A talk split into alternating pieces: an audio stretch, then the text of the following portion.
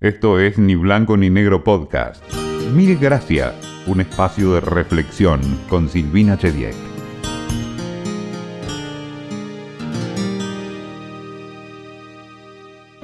Siempre tuve más preguntas que respuestas. Sé que la duda tiene mala prensa, pero creo que puede ser un muy buen motor para preguntar a quienes saben. Tengo solo algunas certezas. Una de ellas es que el agradecimiento es una gran cosa. Por eso, mil gracias de antemano por escucharnos.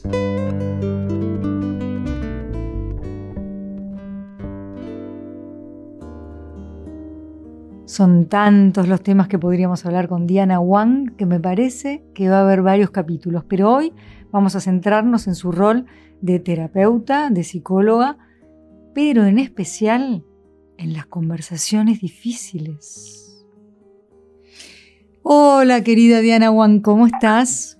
Hola, ¿cómo estás? Eh, qué gusto hablar con vos y además qué ganas de verte, pero bueno, con tu voz recibo tu sonrisa. Qué amorosa sos. Bueno, Diana, querida, eh, yo, yo soy de las personas que a veces tiene un cierto temor a arrancar una conversación y bueno, que no, no sé, que, que termine mal, que la otra persona se ponga a la defensiva, que yo me pueda ofender. Entonces teníamos especial interés, si bien con vos se puede hablar de muchos, muchos temas, eh, de ir por ahí, por este interés tuyo, que, que ha aparte generado libros, de eso hablaremos, vos nos contarás, que tiene que ver con eso, con las conversaciones difíciles o como por lo menos creemos que van a ser. Eh, si querés arrancamos por la pareja y después vamos al mundo corporativo, como, dale, como vos Dale, dale, dale, no, es lo mismo, es lo mismo. Eh, porque lo que se ve en la pareja, mira, se ve en todas partes. Porque además, mira, te cuento porque porque es bien interesante esto que pasa. a mí me resulta interesante.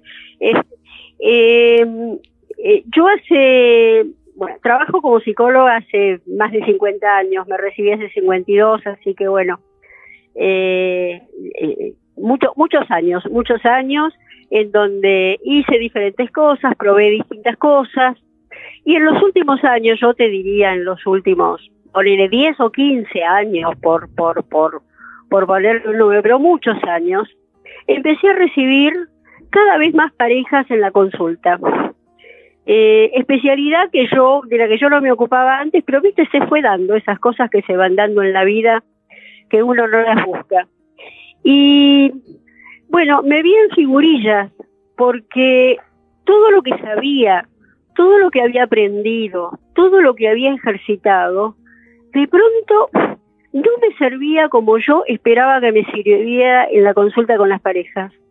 Viste, era, era, era muy difícil, era muy difícil. Eh, y te confieso que en un momento hasta llegué a dudar de, de mi capacidad como, como psicóloga. Yo mejor largo todo, me dedico a tejer crochet y a mirar telenovelas, porque no sirvo para esto. A ver, antes de que sigas con eso, porque te sentías bien cuando te enfrentabas a un mundo, pero cuando es, venían dos mundos y dos miradas diferentes, ahí se hacía el lío. Claro, porque lo que pasa en la pareja, y ahí me anticipo a otra cosa, en la pareja vos estás, no estás hablando con dos, estás hablando con tres. Mm. Eh, porque estás hablando con una persona, con la otra persona y con esa unidad que han hecho en la pareja. Mm. Eh, que han construido toda una serie de cosas que eh, tienen que ver con cómo son cada uno, pero no exactamente, no exactamente.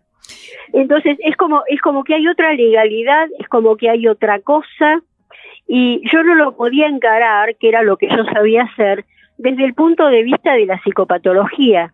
Es decir, fíjate que yo no lo llamo terapia de pareja, yo lo llamo consulta. Mm.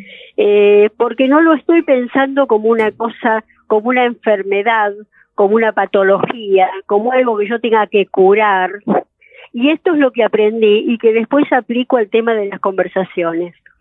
Porque mira, lo que me pasó es que un día ya harta de no poder, eh, harta de, de, frustrarme yo misma en lo que estaba haciendo, en una consulta con una pareja, le dije a una de las personas de la pareja, decime, ¿qué tal si esto que le decís hace tantos años, lo decís en forma de pregunta. A ver, dame un ejemplo. Eh, eh, digamos, en vez de, etiquetarlo y de tirarle con algo, preguntárselo para ver qué tenía él para me decir. Pone, no puedo soportar que no me hables. Mm. Por ejemplo, esto es una, una, una queja muy habitual. No puedo soportar que no me hables. Eh, y decirlo en forma de pregunta es, ¿sabes lo que me pasa? ¿Vos te diste cuenta que a mí me pone muy mal que no me hables? Mm. Es decir, decir lo mismo en forma de pregunta. Y lo que vi delante de mis ojos, Silvina, fue impresionante, porque se transformaron estas dos personas, porque la otra persona por primera vez pudo escuchar lo que le pasaba, porque cuando lo decía como afirmación, lo estaba diciendo como un ataque, es lo que vos decías, si se tenía que defender. Mm. Cuando lo planteó como una pregunta, de pronto se le abrieron, se le abrieron las orejas, se le abrieron los ojos y empezó a suceder una conversación que nunca había sido posible. Mm. Entonces, yo ahí le dije, pucha, acá encontré algo. Encontré, agarré del hilito, empecé a tirar del hilito y llegué a, esto que estoy que estoy haciendo ahora y que estoy pensando ahora y que te lo resumo muy muy facilito muy chiquito. No sabemos hablar. No sabemos hablar.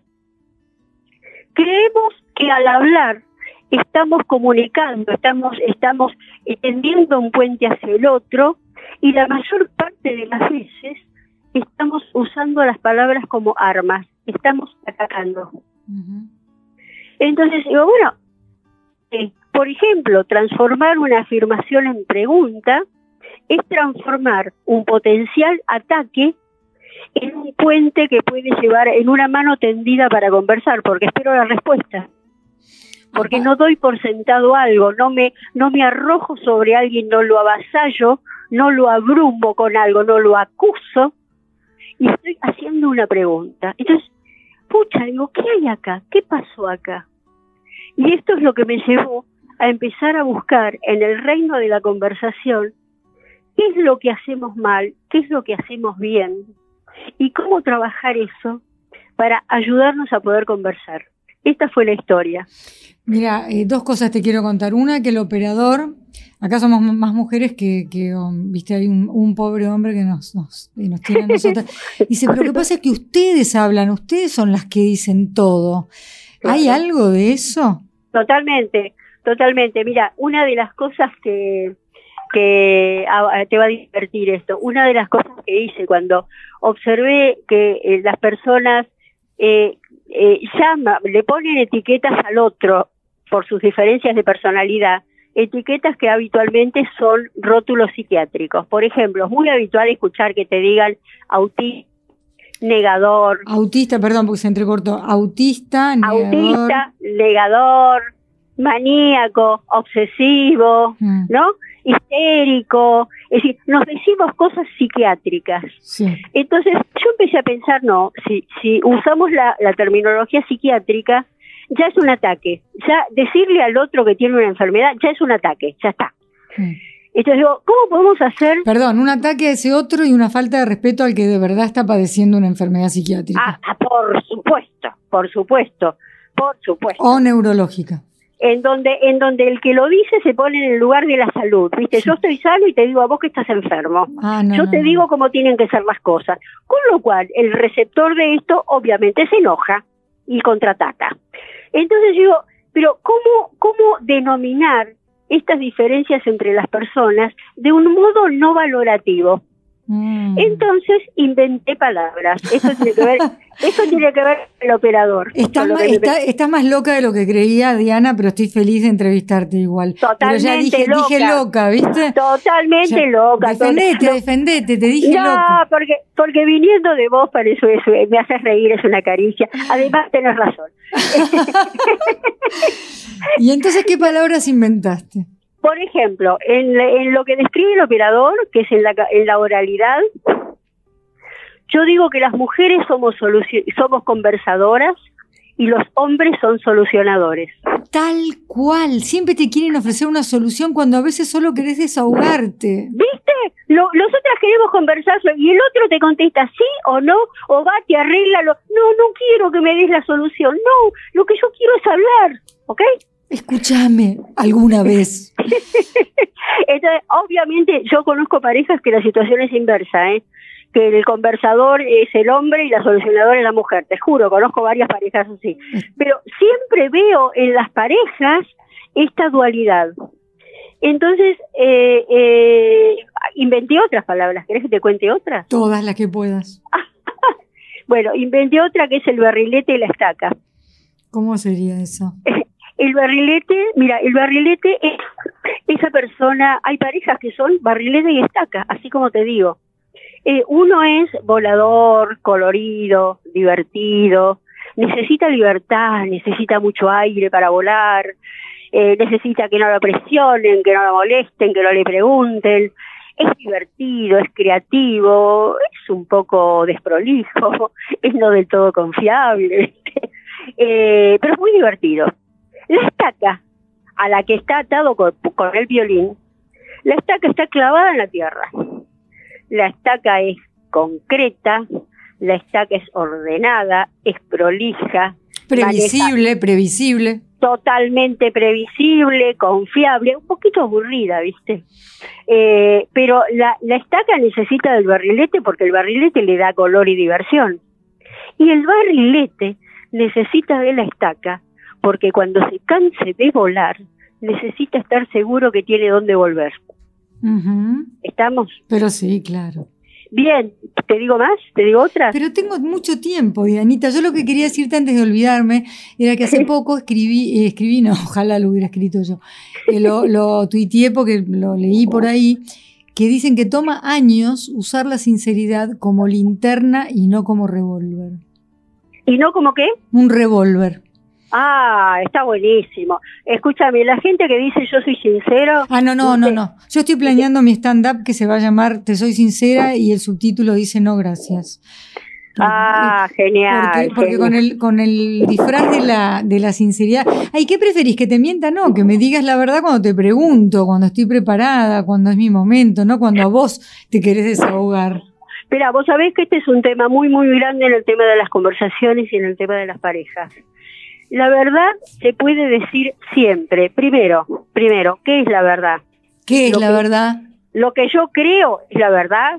Entonces, si yo lo transformo en no la verdad, esto es lo que es, sino, a mí me parece, yo mm. creo, me da la impresión, me quedé pensando que, es decir, no lo enuncio como esta verdad que te voy a decir porque yo sé más que vos. Si yo lo enuncio de otra manera, puedo decir todo, puedo decir todo. Me parece que... Claro. Observo que... Viste, usar el condicional. Tal vez, eh, claro. Podría, ser que... Eh, no se te ocurrió, y si lo metes junto con una pregunta, con lo que decía antes, si ¿no te parece? ¿No podría ser que tal cosa? Es decir, fíjate, podés decir, mira, yo lo sé, lo sé por experiencia de tantos años de, de consultorio.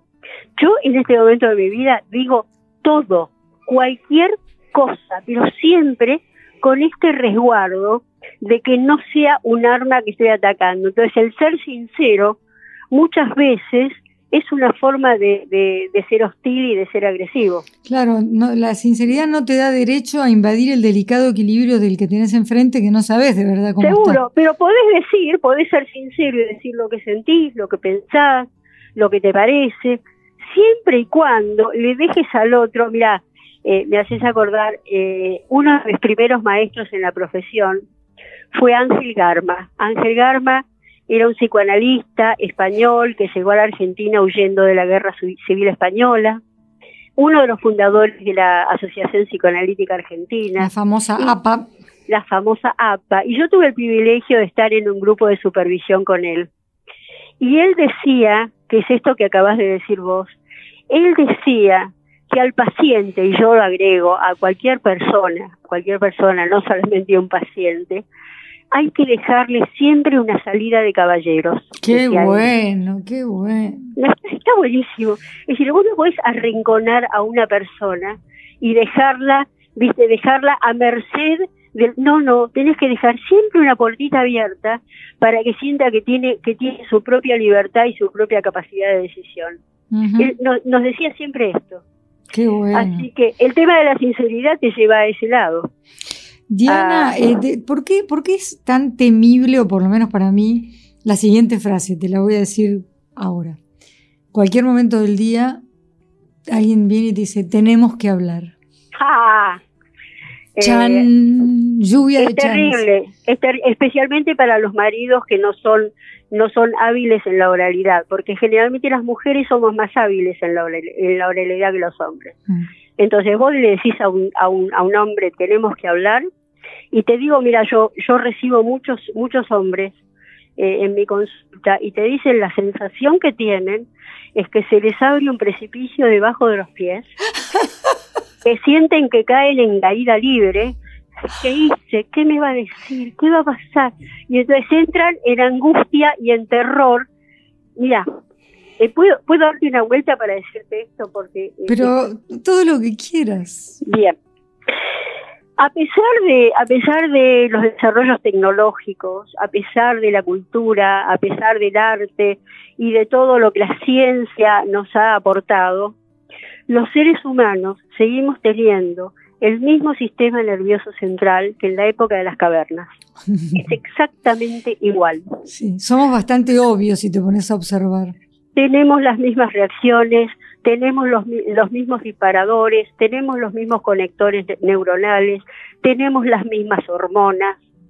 Y el hombre de las cavernas dependía del grupo, dependía de la tribu con la que estaba en la cueva.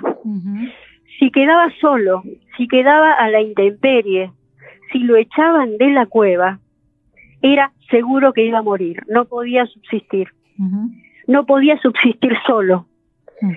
Eh, cuando vos sentís una sospecha de que te están amenazando, de que te van a echar de la cueva, se te disparan las mismas reacciones primitivas, ancestrales y primitivas. Ante la inminencia de la muerte, te ¿Mm? están amenazando de muerte. Ah, tan así. Exactamente así, exactamente así. No es, no es una metáfora, es literal. Se te disparan las hormonas, los conectores neuronales, el cerebro se pone en guardia, me quiere matar. Mm. El tenemos que hablar dispara todo esto. Qué frase. Entonces, ¿cómo hacemos para hablar sin decir que tenemos que hablar? No, no, no, porque de esto se trata. Vos sabés que yo desarrollé todo un procedimiento de cómo encarar las conversaciones difíciles para que no devengan en pelea y para transformarlas en conversaciones. Eh, y una de las cosas es asegurar todo el tiempo que, que, que, que va de paz, que no va de guerra. Que va de paz. Que va de construir y no de destruir, ¿no? Exactamente. Entonces vos podés decir, mira, hay algo que me preocupa y que me gustaría que hablemos. ¿Cuándo tenés tiempo? Mm. Fíjate que no es lo mismo que tenemos que hablar. Claro, no, nada que ver. Porque el tenemos que hablar, tenemos que hablar es un reto, ¿eh? es un dedo, es un dedo extendido hacia el otro diciendo hiciste algo mal. Mm. Sí, como cuando una mujer le dice a un chico, ya vas a ver cuando venga papá. Uf, uf, lo pone, lo pone a papá en el lugar de, en el lugar de, del malo. Aunque a veces, aunque a veces eh, eh, eh muchas mujeres, a veces hay hombres que son así, que no pueden sostener el no que no lo pueden sostener y entonces necesitan que venga el otro que lo sostenga. Eh, ¿Los hijos son motivo de pelea muchas veces o de desencuentro? Y sí, mm. y sí. Eh, eh, otro maestro mío que se llamaba Carl Whitaker, adorable, adorable, adorable, él decía, escucha esta, que cuando un niño llega a la consulta psicológica, es porque los padres están discutiendo a ver cuál cultura de la familia van a imponer, en la educación de ese niño. Mm. Es decir, cada uno viene, cada uno viene con una estructura, con una cultura, con un aprendizaje, con una forma de ver el mundo, con valores, con expectativas que aprende en su propia familia. y a veces no, y a veces no conciliamos, a veces no conciliamos y a veces los chicos son el campo de batalla. Sí, muchas veces. Eh, mucho, y no te cuento cuando hay separaciones. Uh, ahí directamente rehenes. No, en donde los chicos, es cierto, son rehenes y, y, y, y esta lucha que tienen estos, estos padres en procesos de divorcio, cómo lastiman a los chicos. El divorcio mismo no, ¿eh? El divorcio mismo no los lastima. Lo que lastima es el divorcio así peleado, el divorcio complicado. Con descalificaciones, ¿no? Con, des, con descalificaciones, con ataques, con mentiras, con, con traiciones. Eh, eso sí. Eh, pero a veces hay divorcios que son mucho más saludables para los chicos que una pareja mala venida. ¿no Totalmente de acuerdo, siempre sí. y cuando, por eso, luego del divorcio le des el mensaje de que la familia en sí no se separa, que ninguno va a desaparecer, que los roles se mantienen en tanto padres, porque ningún chico que yo sepa ha pedido nacer. Así es. Che, ¿querés que te cuente otra otra de las palabras? Yo quiero que, que me cuentes otras, todas. Diana. ¿Cómo te gusta, cómo te gusta cascabeles y almejas? Eh, a, a ver.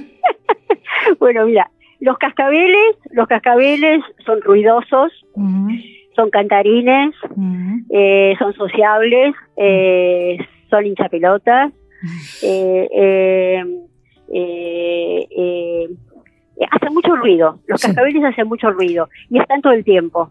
Eh, y no pueden estar solos y necesitan necesitan necesitan que los escuchen ¿ok? -huh.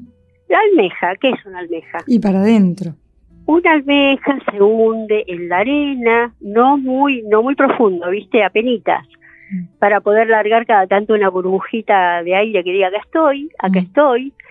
Eh, le gusta estar solita, tranquilita, no necesita de nadie, necesita del silencio y de la quietud. Entonces, cuando vos ves una pareja de cascabel y almeja, mm. el cascabel siente no me quiere, nunca me habla, nunca quiere estar conmigo, ¿no? Sí. Y, y, y la almeja dice, no, no es que no te quiero, es que yo me siento cómodo y me siento bien estando en un espacio chiquitito, cerradito, eh, con una lucecita que alumbre solamente el libro que estoy leyendo, en silencio. No es que no te quiero, te quiero mucho, pero yo no tengo la misma necesidad que vos. Y mm. entonces muchas veces veo, veo parejas de cascabeles que quieren que su almeja cascabelee mm. o de almejas que creen que su cascabel almejee mm. y no puede ser porque cada uno es como es. Y, y, y dejarme que te diga te puedo seguir con, con 20, 20 nombres más que inventé pero a donde voy es algo que aprendí que probablemente te va a sorprender. A, a mí me sorprendió. Creo que la gente no cambia. Yo creo que la gente cambia en determinados momentos a su tiempo porque quiere y por otras razones, pero no porque yo quiera ni cuando yo quiero. Algunas cosas, pero estas características que te digo, el que es son constitutivas, digamos. A esto voy. Este es el cableado con el que venís. Ahora, ¿Viste? Diana, ¿por qué los cascabeles se sienten atraídos por las almejas y las almejas por los cascabeles? Ah, yo qué sé.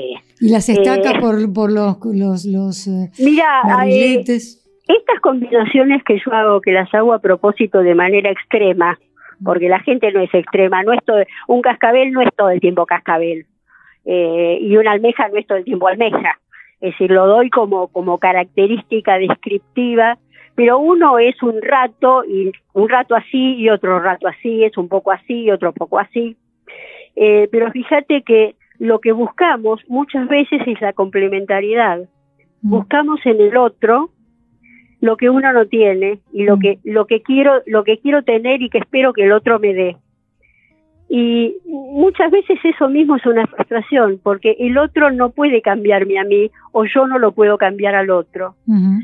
eh, entonces muchas veces esta complementariedad si no se maneja eh, con respeto por la diferencia puede ser un conflicto y otras veces es lo que hace muy rica la vida en pareja eso y en lo, familia. Eso es lo que estaba pensando. Ahora, claro. cuando se acerca una pareja así medio resquebrajada a verte, ¿pueden hacer el ejercicio de recordar por qué están juntos, qué los atrajo en primera instancia? Eh, claro que sí, yo lo busco, yo lo busco activamente. Eh, porque primero, eh, primero porque lo quiero saber, qué, qué fue lo que los enamoró, qué fue lo que los enamoró y cuánto de eso, cuánto de eso persiste. Porque normalmente lo que tomamos como, como amor, este es otro tema bien interesante, que lo que tomamos como amor es aquel enamoramiento del principio que los que los gringos del gran país del norte lo llaman infatuation, infatuación, es decir, fuego fatuo, es decir, ese fuego que te abraza, que te calienta, literal y metafóricamente, eh, y que te enciende y que estás con ganas, que no podés vivir sin el otro y estás con la adrenalina, con la citocina, con todas las hormonas de la felicidad, eh, como, como drogado, eh, ese, ese, ese es, ese no es el amor, ese es el enamoramiento. El amor es lo que sucede cuando el enamoramiento empieza a apagarse y cuando uno ya empieza a acostumbrarse a esto y uno no puede vivir en estado de excitación maravillosa todo el tiempo. Además entiendo que esa fascinación, ese fuego, también enseguece y no te permite ver al otro real, sino que le pones mucho condimento. Obvio, obvio, cuando te dicen que el amor es ciego, es verdad, ¿viste? Es decir, eh, eh, ese, ese fuego, como decís vos, es tan abrazador que no te deja ver bien. Y entonces por eso, cuando el fuego ese se va apagando, ahí es donde descubrís si hay amor o si... Claro, que hay, que hay un otro o una otra persona del otro lado que eh, me puede gustar más o menos, pero que no va a ser igual a mí ni como yo deseo que sea todo el tiempo, eso está claro. Mira, eh, una, una condición, una condición fundamental para llevar adelante una vida en pareja más o menos pacífica, fíjate que no digo feliz, digo más o menos pacífica, mm. es eh, lo que yo digo, no me lo hace a mí. Ay, no lo tomes como personal no me lo hace a mí, el otro es, la almeja no es que no habla conmigo porque no me quiere, no habla conmigo porque está más cómodo en soledad. Y el cascabel no es que me rompe las pelotas con el ruido, con la conversación porque me quiere lastimar, es porque le gusta hablar y le gusta compartir, porque es así como es. Entonces, cuando uno empieza a pensar y empieza y lo incorpora en serio adentro de uno, no me lo hace a mí, esta persona es así. Entonces yo puedo decir, primero voy a dejar de intentar cambiar al otro, porque esta es una lucha absolutamente estéril.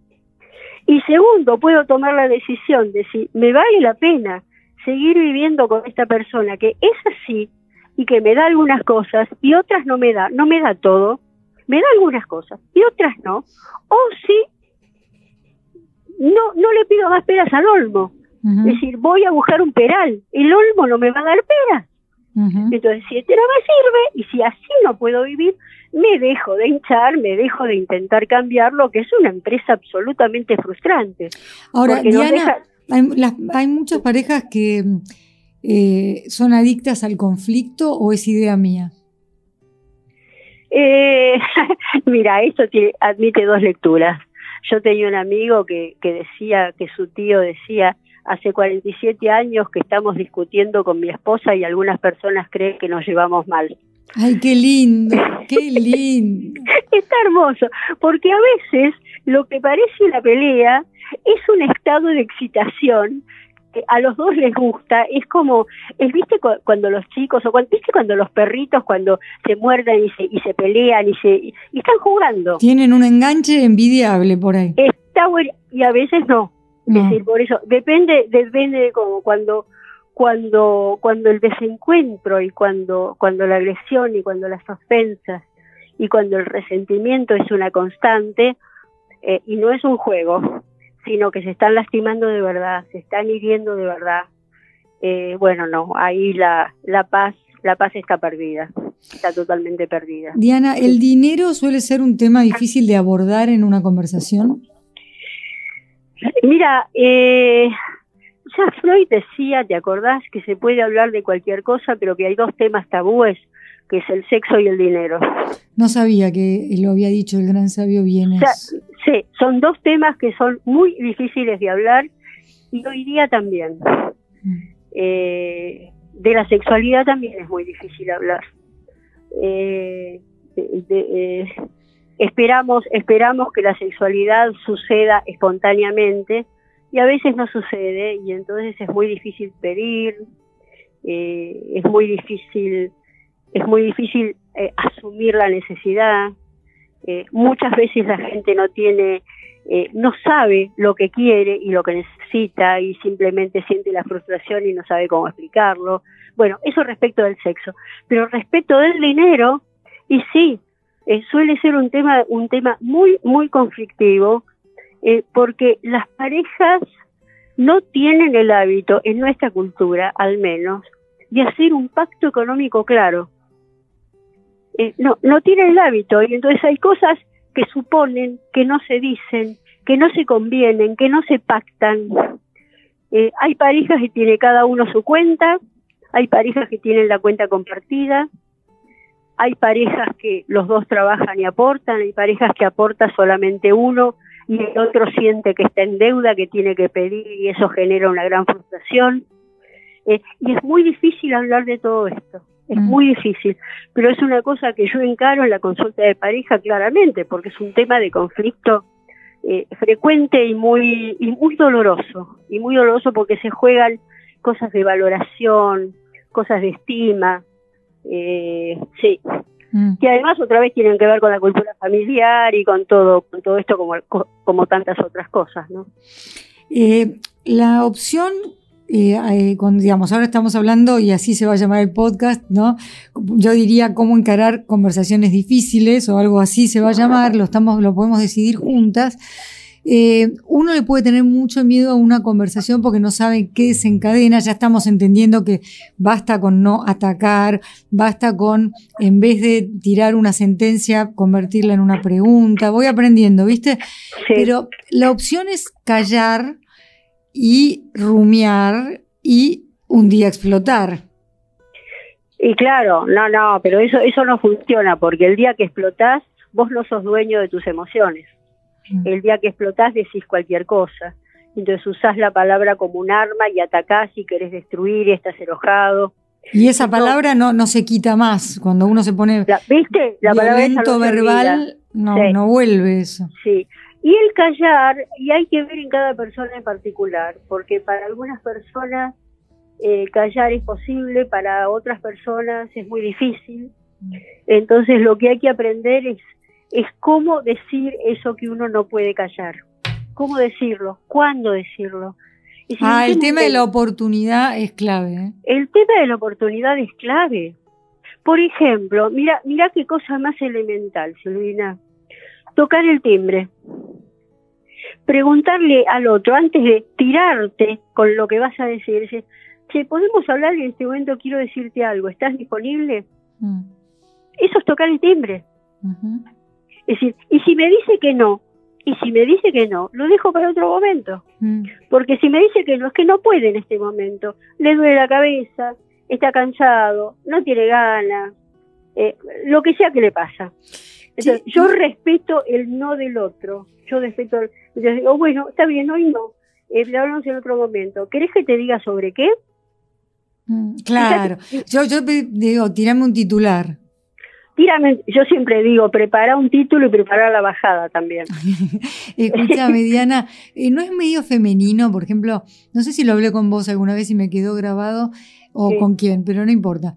Eh, vamos en auto de Buenos Aires a Mar del Plata, 440 kilómetros, y la mujer dice, cada 100, ponele, eh, ¿no, no, te, ¿no, te, tomarías un cafecito? El señor dice que no, por ahí. Eh, si 80 kilómetros después, por ahí estaría rico un cafecito. Y no pide directamente lo que quiere, sino que da rodeos y el otro dice, pero si me hubieras dicho que querías tomar un café. Ah, eso que decís es clave. Primero, che, no son 440, eh, son 400. Me, me, aumentaste 40 kilómetros más. A ¿400 son? Sí, 404. Se ve que hay veces que se hace largo. no, pero lo que decís es tal cual. Lo que decís, el lugar... Eh, otra cosa que no sabemos en esta, en esta cuestión de no saber hablar, no sabemos pedir. Bueno, porque a veces tenemos miedo al no como respuesta a ese pedido. Bueno, pero el no, el no es una, el no es una respuesta que te da la información, eh, pero depende de cómo haces el pedido. Mm. Che, tengo, sigo, sigo otro ejemplo de la ruta Mar del Plata. Che, tengo ganas de parar un rato y de tomar un café. eh, ¿qué te parece si paramos? Me da unas ganas, tengo una necesidad, además tengo que ir al baño. Mm. Fíjate, eh, eh, lo armo de modo, una de las cosas que, una de las cosas que aconsejo, cuando voy a decir algo, cuando voy a sugerir algo, cuando voy a plantear algo, es hablar en primera persona, hablar de mí y hablar de mi necesidad. Usar, usar el verbo necesidad, necesito. Es decir, que el dedo, en vez de apuntar al otro, me lo apunto a mí y me, hago cargo de lo que quiero. Y ahí piso, y ahí piso terreno firme, porque si yo hablo del otro, no sé en qué está el otro, invento algo, tengo una hipótesis, pues yo de mí, mira, tengo necesidad de tal cosa, ¿sabes qué? Necesito esto, ¿cómo podemos hacer? Mm. No, vos no me das tal cosa, no, no, no, no, yo, necesito tal cosa, pero para esto, vos sabés que Silvina yo lo pido muchas veces en la consulta, y no sabés lo difícil que nos resulta a las personas centrarnos en la necesidad. Estamos tan atentos a lo que nos hace el otro que nos cuesta mucho ver yo qué necesito. Porque la acusación que yo le hago al otro, la queja, la demanda, la crítica, lo que fuere que le hago al otro, es porque no me está dando algo que yo necesito. Y nunca se lo pedí. Yo creí, yo creí que sabía, yo creí que adivinaba. Claro, eso. Esperás que tenga dotes adivinatorias. Claro, viste, uno cree que el otro va a adivinar y el otro está en su y el otro quiere, el otro, lo peor es que el otro quiere lo mismo de uno, que uno le adivine lo que quiere el otro. Mm. Entonces, fíjate que vivamos, vivimos en una especie, en una especie de, como los hámsters, damos vuelta en la misma rueda. Los hámsters, sí, los ratoncitos. Sí, los ratoncitos, en donde, viste, no nos decimos claramente lo que necesitamos. Mm. Eh, eh, y no solamente, lo que vos decís tenés razón, no solamente porque tenemos miedo que nos digan que no, sino porque esperamos que si me ama tiene que saber. Claro. Claro, ¿cómo no sabe lo que yo quiero? ¿Cómo le tengo que decir después de tantos años que quiero tal cosa? ¿No lo sabe? ¿Que no sabe acaso? Y no lo sabe. Entonces, mm. lo que vemos en la consulta, te digo en serio, la gente abre los ojos así de grandes. Pero hay cosas que nunca lo dije y no lo sabe. Dianita, eh, otro día te vamos a volver a llamar porque tenemos, también sé que haces esto, esto lo podemos contar para que te busquen ahora en ámbitos corporativos, porque esos son otros lugares donde es difícil arrancar una conversación. También algún día vamos a hablar con vos si tenés ganas de cómo es ser hija de sobrevivientes del holocausto, con cómo, gusto, cómo trabajás con el tema de la memoria, pero obviamente no voy a abrir ahora eso porque no sería una falta de respeto total. Solamente te quería preguntar, ya que no lo llamás terapia de pareja, sino estas sesiones a donde acuden dos personas que, están, en, calculo que en una crisis, en una encerrona. en un momento de desdicha. En un momento de desdicha y de, tal vez desilusión. Sí. ¿Salen adelante rápido para un lado o para el otro? a veces sí, a veces no. Pero dame una idea vaga. ¿Hay gente que, le gusta y le sirve este apuntalamiento y van seguido porque aprenden mucho de ellos? No, mira, eh, yo no suelo ver a la gente muchas veces. Yo creo que el trabajo lo tienen que hacer las personas. Eh, y trabajamos eh, algunas veces, yo no tengo hecho una estadística de cuántas veces pude ayudar a gente a que viviera mejor o ayudar a gente a que se separara bien, porque esa es la otra cosa. Son las dos alternativas. Eh, pero he podido varias veces. Mira, eh, quiero, quiero decir, yo escribí un libro que me gustaría, me gustaría ahora contarte, que se llama Te amaré eternamente y tiene un subtítulo que es Y otros mitos de la vida en pareja. y, este libro me abrió las puertas al mundo corporativo, porque lo compraban las mujeres, claro está, un libro que hable del amor lo compramos las mujeres, pero se lo empezaban a leer a sus maridos. Y los maridos, al escuchar lo que decía en el libro, me empezaban a llamar a mí, me empezaron a llamar y a decirme, pero esto que decís que pasa en la pareja, me pasa con mi socio, Mm. Me pasa con mi jefe, me pasa con mis compañeros de trabajo, me pasa con mis empleados, me pasa con mis hijos, me pasa con mi papá. Mm.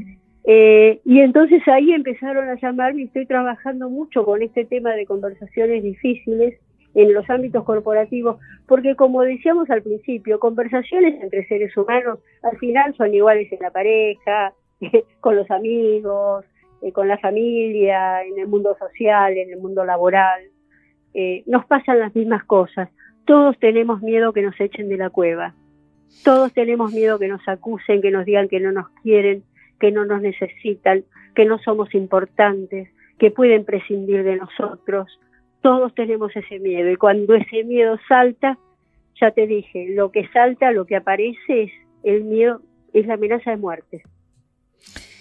nos pasa a todos lo mismo. Diana, querida, eh, me encanta que terminemos así, eh, reflexionando sobre lo ancestral, lo primitivo de nuestras emociones y agradeciendo mucho el hecho de tener la palabra como vehículo, siempre que sepamos elegirlas, y el don de escucharnos.